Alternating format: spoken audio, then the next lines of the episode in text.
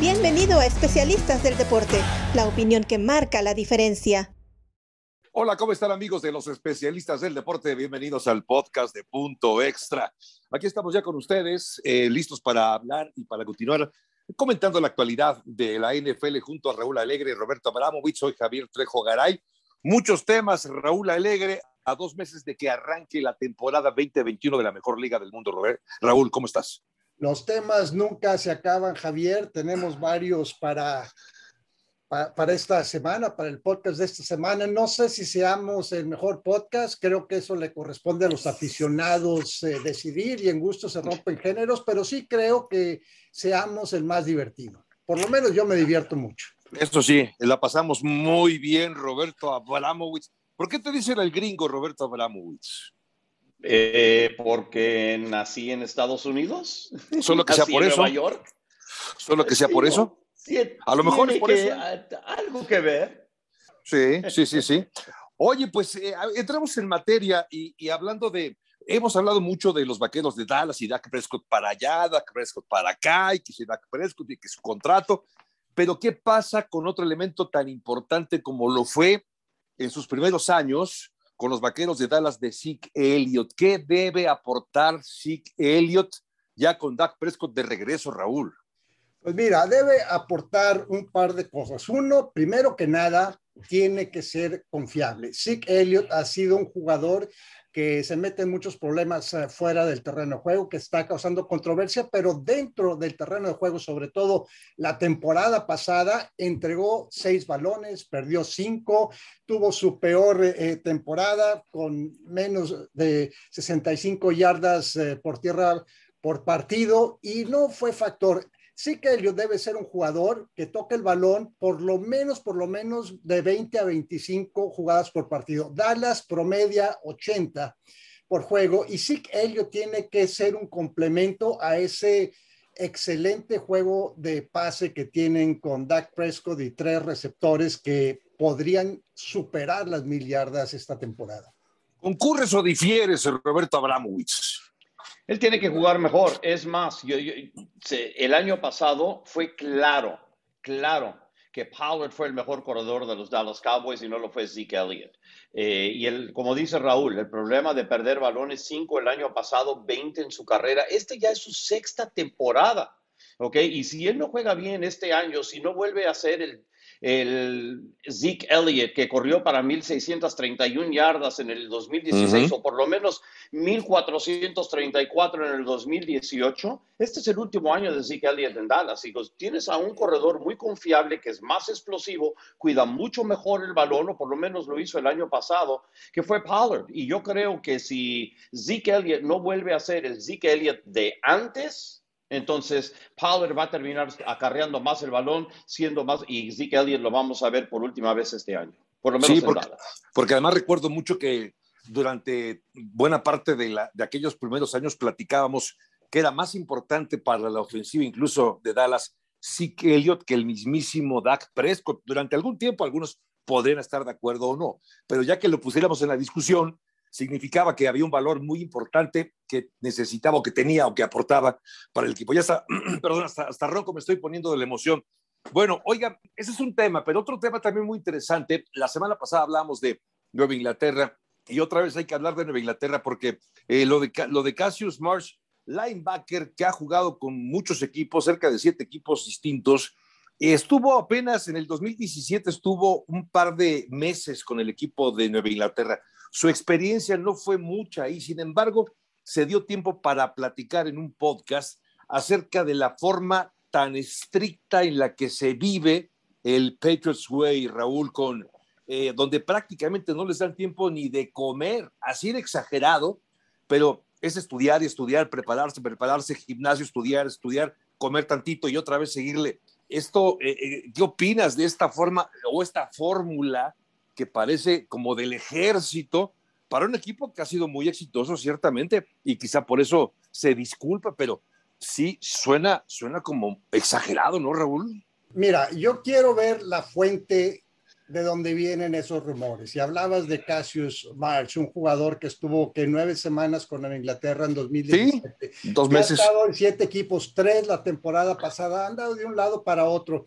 A mí no me queda, no me consta que el equipo de Nueva Inglaterra no tenga un tiempo que le den a sus jugadores para comer. O sea, no se me hace lógico, no se me hace sano. Yo sé que todos los equipos tienen nutriólogos. Yo he estado en las instalaciones de Nueva Inglaterra y tienen un comedor y una cocina de la primerísima calidad. Así Pero no lo ocupan. Mira, no, a, mí no me consta que sea cierto lo que dice Cassius Marsh, número uno. Dos, viene de un jugador que ha sido pues prácticamente de, reemplazo para llenar huecos cuando alguien eh, se lesiona. Si alguien como Teddy Bruschi o Willie McGuinness o Ty Law o Kevin Falk hicieran esos comentarios, pues yo les daría un poquito más de credibilidad, de que sí son estrictos, de que el sistema de Bill Belichick es muy estricto y que quizás eh, no se diviertan tanto por lo intensos que son los entrenamientos. Esa filosofía viene desde Bill Parcells. Bill Parcells, su teoría era hacer las prácticas más intensas, con más presión, para que cuando llegaras a un partido te sintieras tranquilo, te sintieras cómodo y no te y la presión no te afectara. ¿Tú qué crees, eh, eh, mi querido Roberto? Sí, o sea, mí también, ya cuando lo escucho a Raúl, también me hace, se me hace muy exagerado. O sea, no puede ser que no den tiempo ni de comer, ya, de plano, ni de comer. Me parece un abuso, ¿no?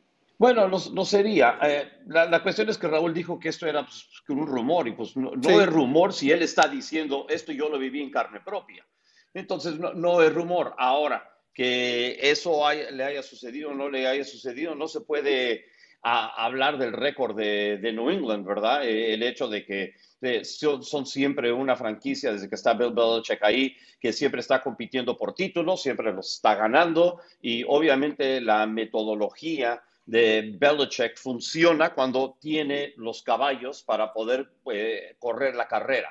Entonces, es difícil cuestionarlo, pero también hay, hay ajustes, ¿verdad?, que entrenadores tienen que hacer. Se hablaba mucho de, de la manera en que Del Coughlin, le decían el sargento, de la manera en que él trataba jugadores y que él hacía las cosas. Y cuando sus jugadores eh, tuvieron una pequeña rebelión o se quejaron y tal, él empezó a ajustarse y no ser tan estricto. Y creo que los Giants progresaron un poco bajo eso. También recuerden que ganaron dos títulos con él. Entonces, el hecho de que los entrenadores sean eh, muy estrictos en muchísimos casos no, es el, no, es el, único lugar. Ahora, que, respondan también a las críticas de dentro y que lo dicen los jugadores, creo que los mejores entrenadores terminan escuchando un poquito y ajustando sobre la marcha porque los tiempos cambian. ¿no crees que habría más jugadores que se quejaran del sistema sobre todo jugadores importantes que en el momento tienen voz y tienen voto. Por ejemplo, Richard Seymour, que de seguro, Vince Wilford no creo que se quedara sin comer. No, no, no, a él se cerraban la Probablemente Wilford se comió al compañero de junto y nadie se dio cuenta. A, él le cerraban la cocina para que ya no entrara a Wilford, seguro. Hicieron las puertas más angostas para que no cupiera. Mira. Le dan manazos. Eh, eh, exacto. Mira, no lo voy a tachar de mentiroso directamente porque yo no estoy ahí todos los días. Que otros jugadores no lo hagan o no se quejen. Mira, de, repente, por cualquier cuestión, quieren volver a New England para algo quizás y pues no, quieren eh, ponerse en malas con, la franquicia. No sé, la verdad, yo no estoy ahí, no sé, es lo que dice él, no lo dice como rumor, digamos, lo, lo dice lo dice que lo vivió en carne propia, etcétera. Entonces, mira, eh, cuestión también de posiblemente estar algo ardido de que no se haya quedado, también quede la posibilidad, o de repente él no eh, hizo sus planes entre junta y junta de la manera adecuada para poder hacer las cosas. Igual, sí, eso es muy válido, sí. Sí, bueno, en fin, la verdad es que sí, también me, me sonaba exagerado, pero bueno, creo que podemos dejarlo ahí solamente como un comentario de alguien que también me suena un poco como ardor, ¿eh? Sí, estuvo muy poquito tiempo. No me quedé porque no me daban de comer, casi, casi suena. Oigan, a ver, ustedes que viven en Estados Unidos, traten de, por favor, de explicarme para los que no vivimos allá. En la buena parte del mundo, la gente se pelea, permítame ponerlo así entre comillas, por una vacuna contra el COVID-19. Y resulta que en Estados Unidos la gente no va. Bueno, mucha gente sí, queda claro, pero otros no van, no acuden con tantas facilidades a vacunarse. Esto pasa también en la NFL. Solamente hay ocho equipos que tienen al 85% de sus jugadores vacunados. El otro 15% de cada uno de estos equipos no se ha vacunado. Y hay otros 24 equipos que no han llegado al 85% de vacunación. Por favor, Roberto, explícamelo, no lo entiendo. Eh, eh, es muy fácil, eh, esto va con la política del país y es problemático. Por ejemplo, el presidente Trump nunca realmente ha instado a la gente cuando él estaba a cargo del poder a ir a vacunarse. Él terminó vacunándose en secreto y no lo hizo públicamente. La gente que lo sigue, y obviamente tiene más de 70, casi 80 millones de personas que votaron por él, miles más que lo siguen y millones más probablemente que lo siguen y no votaron.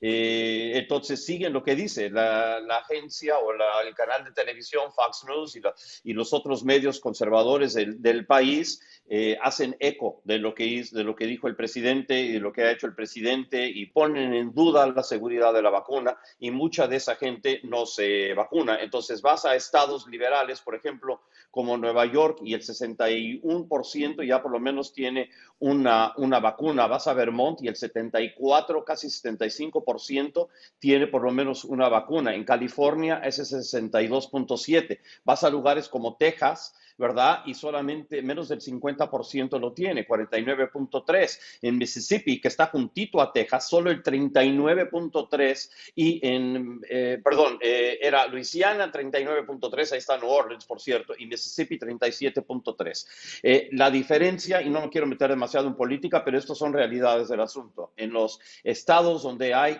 legislaturas y gobernadores republicanos, la instancia de la vacuna es muy baja, la instancia y donde están legislaciones y legisladores y gobernadores demócratas, la instancia de vacuna es muy, muy alta. Entonces, esa es la división que tenemos en el país y depende de dónde eres y depende en qué crees en cuanto a tus afiliaciones políticas, eso es lo que estás haciendo en cuanto a la vacuna dentro de la NFL.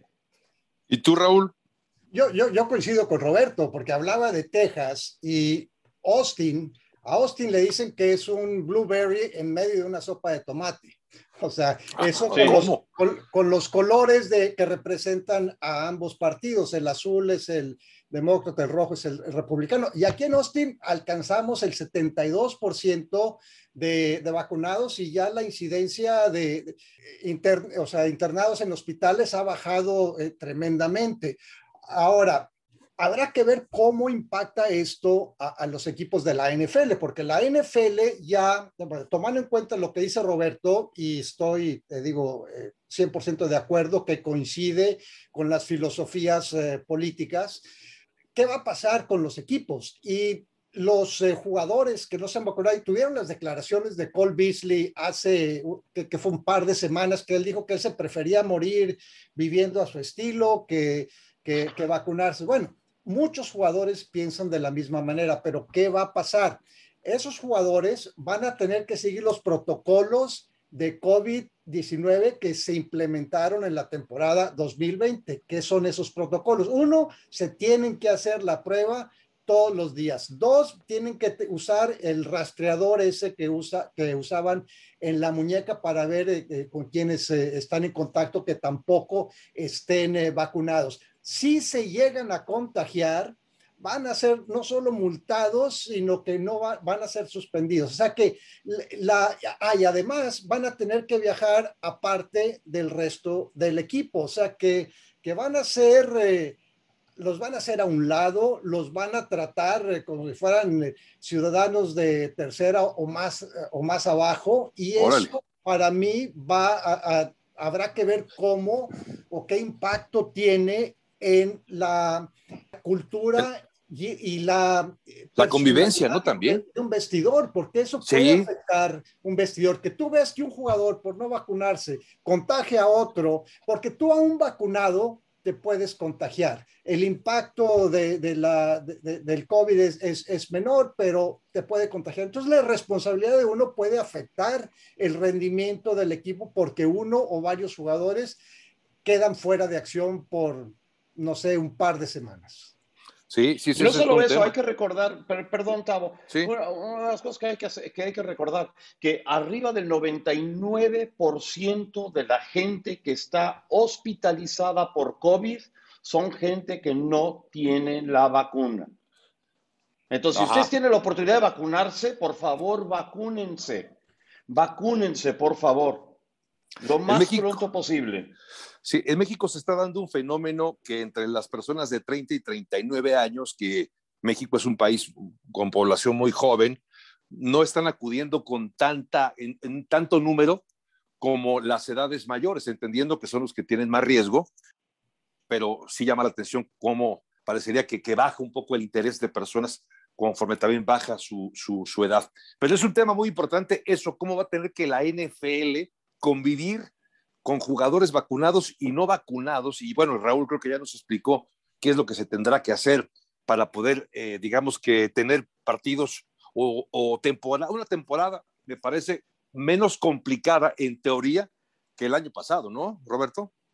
Sí, yo no creo que vaya a haber suspensiones ni nada así. Obviamente, eh, no estamos en el mismo punto eh, de inflexión en cuanto al, a la vacuna y la gente que se está eh, enfermando, aunque hay un repunte debido a la variante Delta que, está, se está expandiendo a través de Estados Unidos, ¿verdad? Y, y, en otras partes del mundo. Por eso es tan, tan importante que la gente se vacune, no solo los jugadores de la NFL y todo el mundo que participe ahí, sino todos ustedes que nos estén escuchando. Por favor, las instancias de otras cosas sucediendo es, menos del 0.001% en comparación a todo lo que pueda ayudar esta vacuna, a de que no se enfermen y que no mueran. La gente que se vacuna, eh, hasta ahora hay casi casi cero incidencias de muerte una vez que ya están vacunadas. Y, y en carne propia yo les puedo decir, la vacuna le salvó la vida a mi mamá, que tiene 94 años de edad. Tenía una de las vacunas ya puestas, ¿ok? Cuando le dio COVID y le, dieron la segunda vacuna sin saber que tenía COVID y cuando eh, del día siguiente eh, nos dimos cuenta que tenía, estuvo tres días hospitalizada y luego salió, le tardó creo que como un mes, seis semanas a que el COVID desapareciera, aunque después de cinco días ya no estaba contagiosa, pero ya está al 100% físicamente, ¿ok? Eh, la vacuna del COVID sin duda alguna le salvó la vida. Yo les cuento esto no por rumor, no porque me lo contó alguien, yo lo viví, ¿ok? Claro, yo lo viví, esto es mi familia. ni hablar, y ese es un tema en el cual todos somos muy o estamos muy sensibles.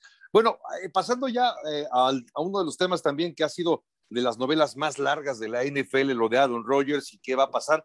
Decía recientemente Peyton Manning que se le haría increíble que Aaron Rodgers, un jugador que además decía es muy divertido verlo, y coincido con él, creo que ver a Aaron Rodgers en un campo de juego siempre, siempre genera muchísimo interés. Decía que no lo ve jugando con Denver, no lo ve jugando, de hecho, en otro equipo. Eh, estamos muy cerca del arranque de los campos de entrenamiento y decía Peyton Manning para mí y espero que Aaron Rodgers va a jugar con los Green Bay Packers. ¿Alguna opinión al respecto de las reacciones de Peyton Manning, Raúl? Pues yo, yo he sostenido eso desde que empezó esta novela, que fue el 28 de abril, el día el día del draft. Yo grabé un, video un día, un día después en el cual, evaluando las opciones eh, del equipo las opciones de Aaron Rodgers, Aaron Rodgers no tiene punto de palanca. Él no puede exigir un canje porque no está en su contrato como está en contratos de, de otros jugadores que pueden decidir a dónde ir si optan por no jugar. El, no reportarse un campo de entrenamiento le va a salir muy caro. Y al equipo no le conviene hacer un canje primero porque se quedan sin el jugador más valioso de la liga y segundo, como lo hemos dicho en eh, varios programas y en videos, Roberto también grabó uno, aunque Roberto y yo no coincidimos en este, en este tema no le conviene al equipo por el dinero muerto que serían 21 millones esta temporada y 17 la próxima. Además de que ¿qué precio tendría Aaron Rodgers si, si Matt Stafford tuvo, eh, requirió dos primeras elecciones y, a, Jared Goff? ¿Qué pides tú por Aaron Rodgers? Por lo menos, por lo menos tres primeras, si no es que cuatro. ¿Y qué equipo las va a querer ceder? Otro tema, ¿no? ¿Quién va a querer pagar lo que vale Aaron Rodgers, Roberto. No juegues póker con Aaron Rodgers, ¿ok? Porque hasta ahora él lo que está haciendo es tomar un silencio absoluto o, o nada más hacer una broma. Y eso eh, es como estar en la mesa de póker, tener tus lentes oscuros puestos y no saber si tiene las cartas o no tiene las cartas. Y es lo que él está haciendo en este momento. Y entre más se quede callado y más no diga absolutamente nada, entonces uno tiene que pensar que más nervioso se tiene que poner Green Bay, porque entre más tiempo pase y no estén aceptando, creo que baja el valor un poco y menos podrían conseguir por él. Y si él decide, ok, si él decide no jugar este año para Green Bay, ¿ok? Y punto, es decir, ¿sabes qué? Si no, me, si no me sacan de acá, no juego para ustedes. Digo, Aaron Rodgers no se va a morir de hambre, ¿ok? No se va a morir de hambre. Y yo sé que le pagan muchísimo dinero y que lo pueden multar y todo lo demás, pero Aaron Rodgers financieramente está bien y no creo que el dinero en este caso eh, vaya a sustituir su felicidad. Y creo que está en un momento en su carrera en donde él puede decir, decidir qué es lo que le hace feliz. Y obviamente hasta ahora, por lo que nos ha mostrado, el, el último lugar que quiere estar es en Green Bay a partir de septiembre. Yo tengo un par de preguntas que les hago a los dos. Una, la, la, primera, la primera, ¿en dónde, en qué equipo de los 32 de la NFL tendría mejor oportunidad Aaron Rodgers de ganar un Super Bowl, dadas las circunstancias que tiene en este momento? Sí, sí, más allá de lo que tengas que pagar por él, más allá del tope salarial. No, no, haz de cuenta ¿no? que, que, que, no existiera eso. ¿En dónde tendría Exacto. mejores eh, eh, posibilidades de, de, de, ganar? San Francisco. Yo te digo uno. San Francisco. Yo, yo, te, doy, yo te doy otro, ¿ok? No le va a gustar a Ryan Fitzpatrick, pero Washington. Imagínate a Aaron Rodgers con ese ataque y esa defensiva en Washington. Mira, ambos asumen que va a llegar y que en el, en el caso de, de, de, San Francisco, pues quizás porque es el mismo sistema que tiene él en Green Bay. Pero uh -huh. en, el caso, en el caso de Washington estamos hablando de un sistema completamente diferente. Entonces, eh, la facilidad de ganar un campeonato para mí es eh, más en Green Bay que cualquier otro equipo. Tiene mejores posibilidades de ganar. No creo que se esté sí. fracturando el vestidor en este momento porque los jugadores saben que son negociaciones, que son cosas que, que suceden. Pero esto no es una en, negociación de, contrato, Raúl. Esto no tiene que ver con dinero, esto no es negociación de contrato. No, yo, él no está sí, fuera porque, porque con, no le está bueno, pagando, él está fuera. Yo, porque no se lleva con la gerencia del equipo. Por, por eso dije traicionado que, él por ellos. Hace rato dije, olvídate de los costos, por eso no quise eliminar esa eso del dinero. Y, y, la segunda pregunta era, ¿tú pagarías, eh, por más dinero que tengas, tú firmarías un cheque por 25 millones de dólares de tu cuenta? Por... Nadie hace eso, nadie. Por más rico, ni, ni, ni Warren Buffett o ni Bill Gates. No, si Bill Gates está pensando en... te va a hacer un cheque nada más. Por mi linda cara. Por sí, o sea, tiene que tener un propósito ese cheque. Sí, sí, sí, de caridad no lo creo, no lo creo. Sí. Pero, pues sí, es, es, que todos estos argumentos son válidos para discutir esto que, que sigue siendo, a ver, un jugador de la, de la clase, la calidad que tiene Aaron Rodgers, entiendo, entiendo que haga estos movimientos por lo que él sabe que vale sabe lo que representa para el equipo y lo que podría representar para cualquier equipo y por eso se da ese lujo y por eso seguimos discutiendo esto durante meses y seguramente nos falta todavía algunas semanas más antes de que eh, tenga su, su colofón, ¿no? Esta historia. Pero sí creo que pasamos mucho tiempo, y no lo digo por nosotros, sino en general, discutiendo si un jugador debería estar donde tiene que estar, si un jugador como Aaron Rodgers debe permanecer a fuerza en un equipo, aunque no quiere estar ahí. Claro, tiene contrato, entonces hay muchas aristas, Raúl, y creo que los argumentos, los puntos de vista claro. también tienen su, su, su, validez, ¿no?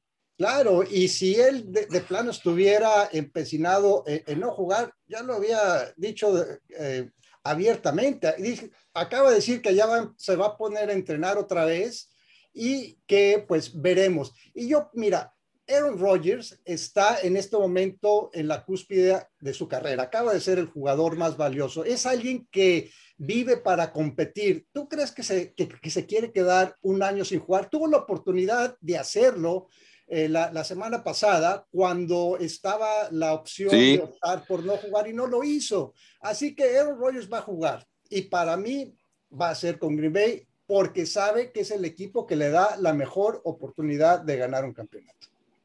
Pues que así sea.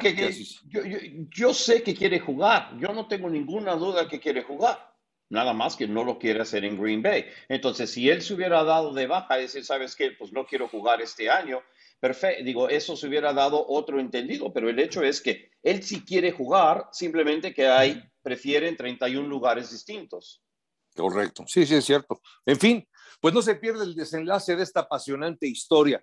Por lo pronto, salvo su mejor opinión, y si no tienen algo más que agregar, podríamos empezar a despedirnos en punto extra, Raúl. Así es, pues a menos de que tengas otro tema, yo sé que nunca se te acaban los temas a ti, Javier. Nunca, nunca faltan. Y, hay muchos eh, que tenemos a nuestra disposición, pero pues eh, creo que con esto ya les, estos que, tocamos, creo que estuvieron bastante interesantes y hubo buenas, buen argumento, buen debate. Y pues dejamos los otros eh, que teníamos ahí programados para el siguiente. Así es, mi querido Raúl Roberto.